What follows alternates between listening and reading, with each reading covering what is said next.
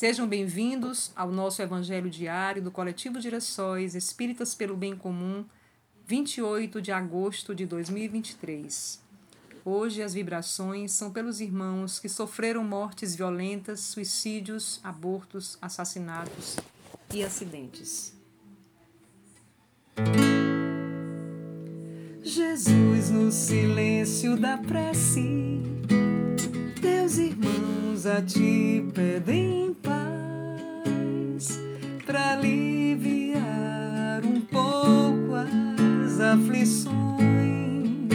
Hum, Senhor, enxugai nosso pranto, precisamos do teu amor e sentir tua presença envolver nossos corações.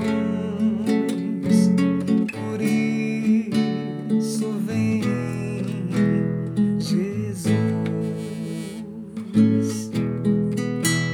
Jesus no silêncio da prece, teus irmãos a ti pedem paz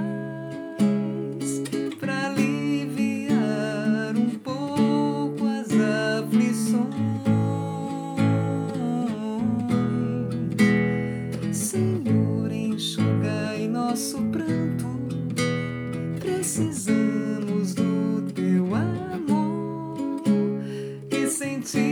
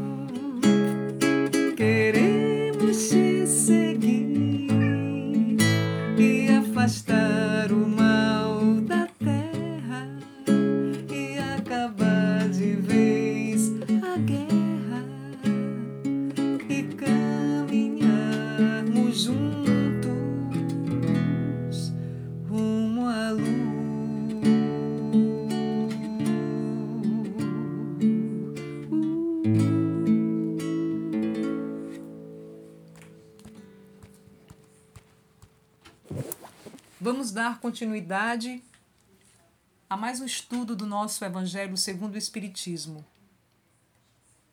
Capítulo 21: Haverá falsos cristos e falsos profetas.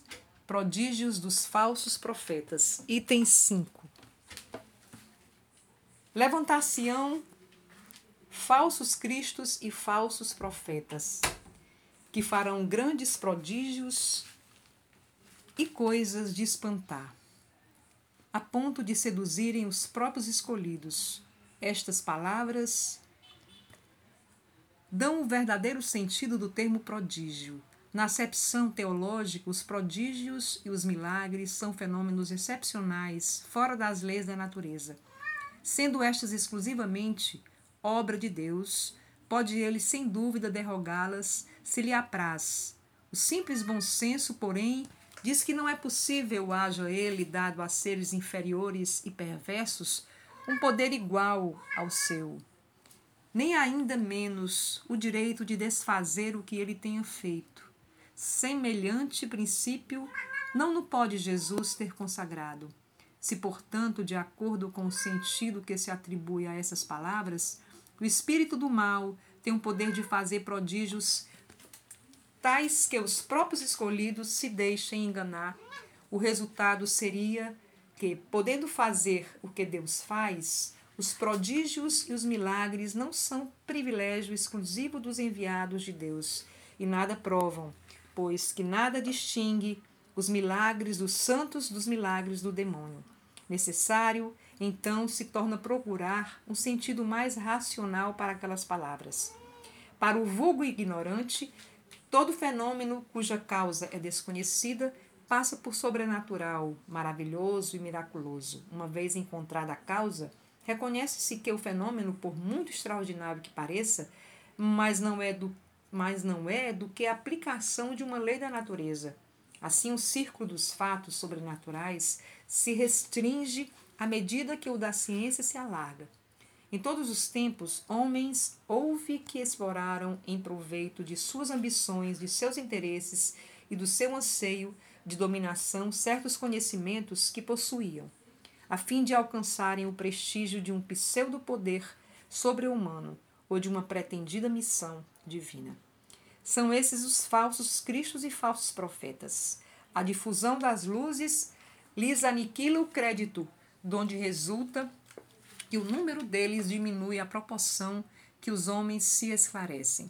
O fato de operar o que certas pessoas consideram prodígios não constitui, pois, sinal de uma missão divina, visto que pode resultar de conhecimento cuja aquisição está ao alcance de qualquer um ou de, qual, ou de faculdades orgânicas especiais, que o mais indigno não se acha inibido de possuir tanto quanto o mais digno. O verdadeiro profeta se reconhece por mais sérios caracteres exclusivamente morais. Vamos agora fazer uma reflexão do Evangelho. O autor, é, São Luís, ele inicia comentando as palavras de Jesus. Se alguém vos disser, olhai, aqui está o Cristo ou ele o colar, não lhes deis crédito e conhece-se a árvore pelos seus frutos. Confirmando que é na avaliação das obras, é na avaliação das obras do que se faz habitualmente que devemos julgar quem realmente vive a moral divina ou apenas aparenta vivê-las para obter vantagens, sejam elas quais forem.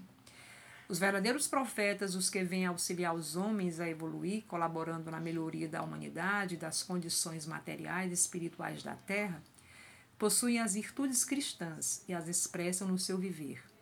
Esses são os enviados de Deus, os que têm dentro de si as leis morais, já desenvolvidas durante sua caminhada evolutiva, e são naturalmente mansos e humildes de coração, acima de tudo, não possuindo nenhum átomo de orgulho.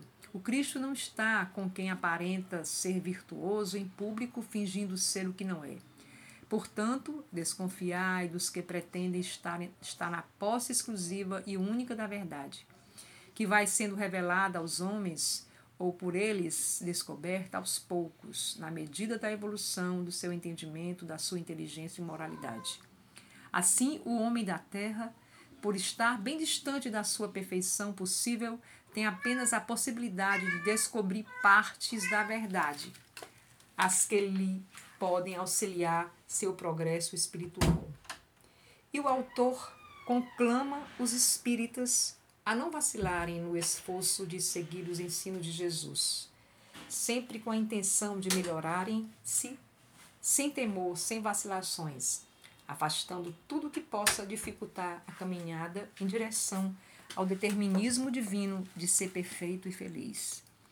Um lembra que quem se deixa envolver pela doutrina espírita, incorporando-o em si, viverá menos tempo em um mundo de dores e provas se vossos corações se deixarem levar por esta suave doutrina, que vem revelar-vos as leis eternas, satisfazendo todas as aspirações da vossa alma diante do infinito, ou seja, se esforçarem-se por vivenciar essas leis divinas no reconhecimento da realidade do espírito imortal que deve ter como meta o progresso constante em todas as coisas, até chegardes ao termo feliz em que vos esperam, afinal, todos aqueles que vos precederam. Vem a noite, volta o dia, cresce o broto, nasce a flor, vai a dor, suja a alegria, dourando a manhã do amor. Assim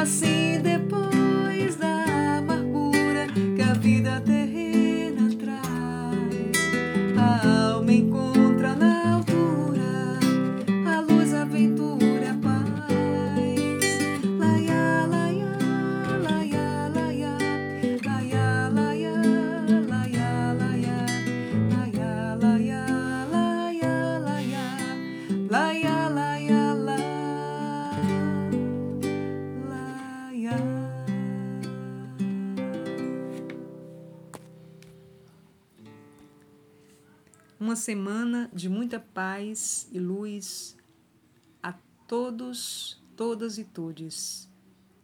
Assim seja, boa noite.